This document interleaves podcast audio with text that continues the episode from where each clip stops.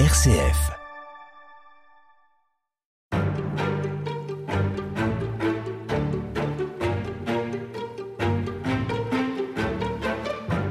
Depuis plus de 100 ans, des millions de jeunes à travers le monde se sont lancés dans l'aventure scout.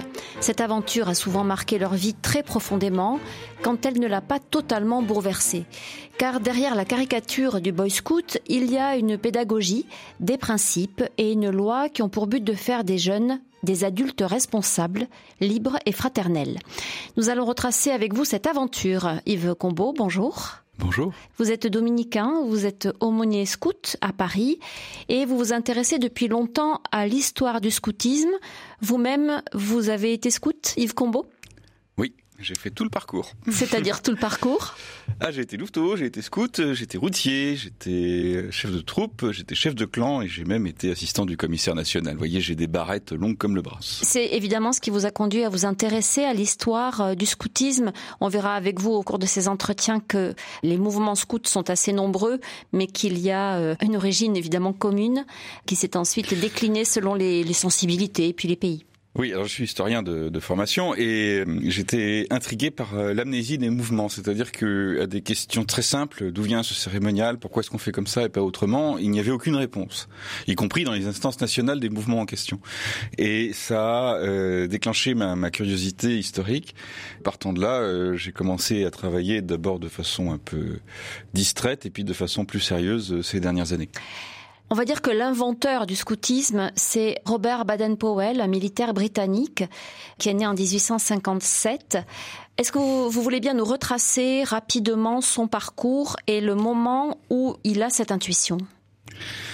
Alors, fils de pasteur, élevé euh, dans la société britannique la plus classique, si j'ose dire, devient officier et mène essentiellement des conflits euh, coloniaux, puisque c'était euh, la grande activité militaire de la Grande-Bretagne à la fin du 19e siècle.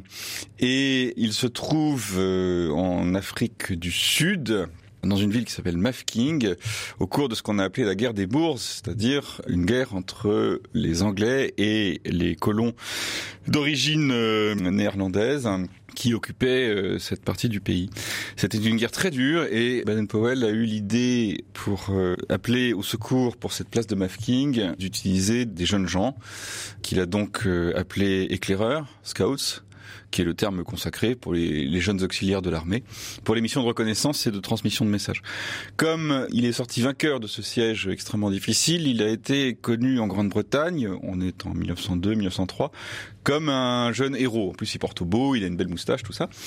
Et il a l'idée de reproduire l'expérience de Mafking appliquée à la jeunesse de son pays, la jeunesse britannique.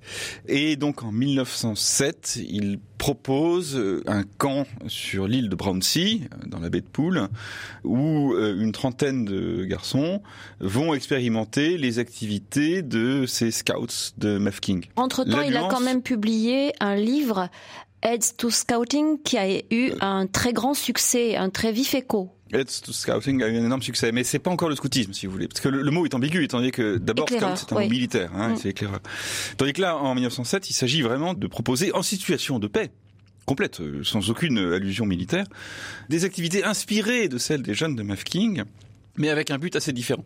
À Mafking, il s'agit évidemment de servir le roi, la patrie, l'empire, et de répondre à une situation d'urgence. À Brownsea, en 1907, il s'agit juste d'employer ces moyens dans un but éducatif euh, dégagé de toute préoccupation militaire. L'expérience fonctionne très bien. Baden-Powell en fait le récit, comme toujours chez lui, après coup, dans un livre appelé Scouting for Boys, éclaireur, dans sa traduction française, qui remporte un succès foudroyant, euh, non seulement en Grande-Bretagne, mais en Europe. Au cours de ce camp, il teste donc des idées d'éducation par le jeu, d'indépendance, de confiance en soi, de vie dans la nature? Vous avez tout bien dit. C'est à peu près ça Euh, C'est à peu près ça. Donc vous prenez des garçons, euh, il, il utilisait fréquemment le dicton euh, anglais boys will be boys, c'est-à-dire on prend les garçons avec leurs qualités et leurs défauts naturels. Oui, c'est remuant, ça mange avec les doigts, ça pousse des cris, ça joue les chimpanzés dans les arbres, ça a une très grande fidélité, ça a beaucoup d'élan. Ça désire euh, fortement grandir, ça cherche à nouer des amitiés authentiques, bref, toutes les possibilités psychologiques du garçon. Et vous les faites vivre pendant un temps limité, certes, dans un espace qui est littéralement une utopie. C'est un non-lieu. C'est-à-dire que vous les sortez de la civilisation. Baden-Powell a choisi une île, c'est assez symbolique, et vous les mettez certes dans la nature, mais surtout loin de leurs semblables. Et entre eux, dans ce monde civilisé, ils découvrent, au travers d'activités qui correspondent à leurs attentes anthropologiques, leurs attentes de base, leur tempérament de garçon, ils découvrent les valeurs que euh, Baden-Powell souhaite inculquer. C'est-à-dire que la découverte est d'abord faite par le jeu, le corps, l'esprit, l'affectivité, et qu'elle est ensuite qualifiée, identifiée par le chef.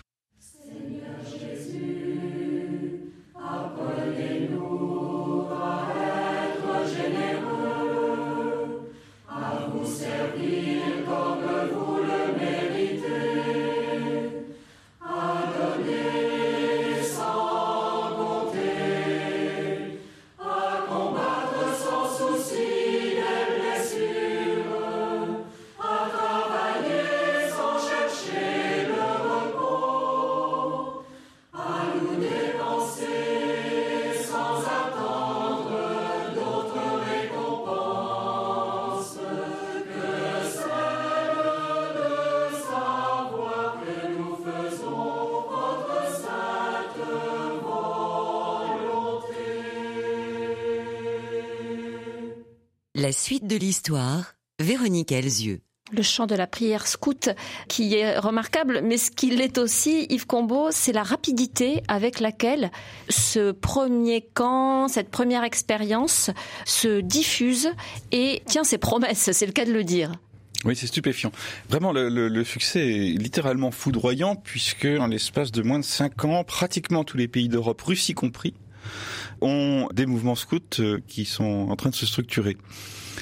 Alors, il me semble que cela tient en grande partie au fait que, en quelque sorte, l'époque attendait quelque chose. Alors nous, on n'a pas vraiment conscience de ce que c'est que les années 1900-1910 euh, en Europe. Euh, L'Europe est très puissante et très riche, mais philosophiquement, politiquement, pédagogiquement, enfin je pourrais multiplier les adverbes, elle est en quête d'un renouveau. Les méthodes d'éducation du XIXe siècle sont extrêmement usées, sont des méthodes de contrainte, littéralement des méthodes de dénaturation, c'est-à-dire qu'on suppose que la nature du garçon est mauvaise et que pour l'éduquer, il faut changer cette nature. Le scoutisme, c'est le contraire. exactement le contraire. C'est une renaturation du garçon en fait. exactement, on utilise la nature du garçon pour le faire grandir, mais conformément à sa nature. Donc il y a vraiment une attente, et puis il y a euh, toutes sortes d'initiatives qui ne sont pas sans annoncer le scoutisme, bien qu'elles soient tout à fait indépendantes. En Allemagne, le monde étudiant euh, a déjà l'habitude de pérégriner sur les routes, sac au dos, dans une vie très ascétique, très simple. En France, c'est le développement extrêmement rapide des patronages, avec une prise en compte de la psychologie de l'adolescent comme telle. Je rappelle que, par exemple, le premier roman proprement adolescent dans sa psychologie, dans son texte, dans son intention, c'est Le Grand Môle d'Alain Fournier, qui date exactement de ces années-là. Vous parlez essentiellement des garçons, Yves Combeau. Il faut quand même préciser que l'épouse de Baden-Powell se lance elle aussi dans l'aventure et devient chef guide. Oui, alors il y a un tout petit peu d'années de décalage. Je sais bien que vu de 2020, c'est ridicule de penser que Olave, puisque tu avais son nom, Olave Baden-Powell, arrive quelques années après son mari, que les guides arrivent quelques années après les garçons. Parce que là, on est vraiment à Baden-Powell. Il faut comprendre que le scoutisme garçon a suscité beaucoup d'opposition, parce qu'on parle de son succès, mais les oppositions ont été très virulentes. Pour quelle raison? Parce qu'on transformait les garçons en sauvages. Côté catholique, il y avait euh, d'autres préventions, mais on en parlera à propos des scouts français. Parce que une éducation indisciplinée, parce que c'est une forme de régression, parce que on se méfie beaucoup des simples amitiés entre garçons. Enfin, il y avait tout un tas de raisons. Et alors pour les filles, c'est encore pire, parce que déjà, on a du mal à mettre le garçon dans la nature, mais alors mettre une fille dans la nature, c'est en faire une souillon, si vous voulez. Elle va revenir avec quoi? Avec des branches dans les cheveux? Je, dis ça en plaisantant, mais c'est une opposition tout à fait fondamentale. Cette idée que faire les jeunes filles. C'est contraire à la nature des jeunes filles. Mais alors au début, euh, Yves Combeau, de ce mouvement, on s'adresse à des garçons de milieu plutôt populaire ou on s'adresse à toutes les catégories? Et on insiste souvent sur le, fait que Baden-Powell a été frappé par le désœuvrement et euh, la désagrégation morale de la jeunesse ouvrière de la Grande-Bretagne à son époque, et c'est vrai. Mais à Brownsea et dans tous les camps ultérieurs, il a en fait mélangé les garçons de différentes origines sociales, parce qu'il avait aussi constaté les insuffisances du système éducatif des élites britanniques, les fameuses euh, public schools.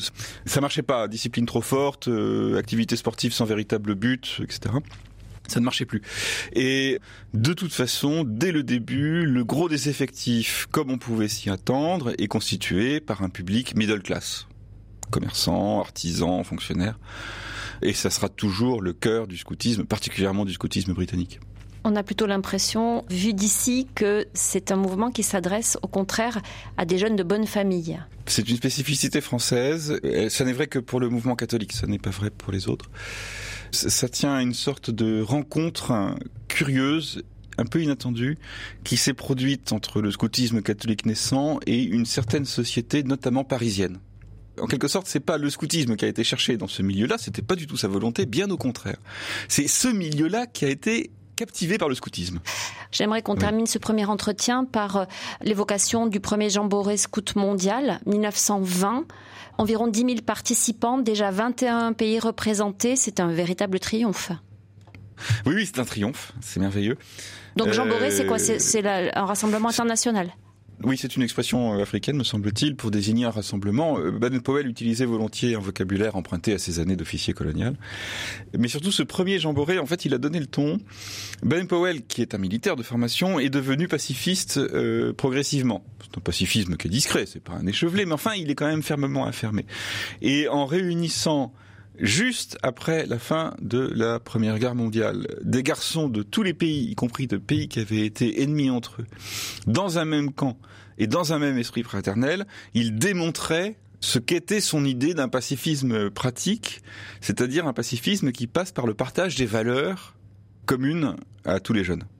Merci beaucoup Yves Combeau.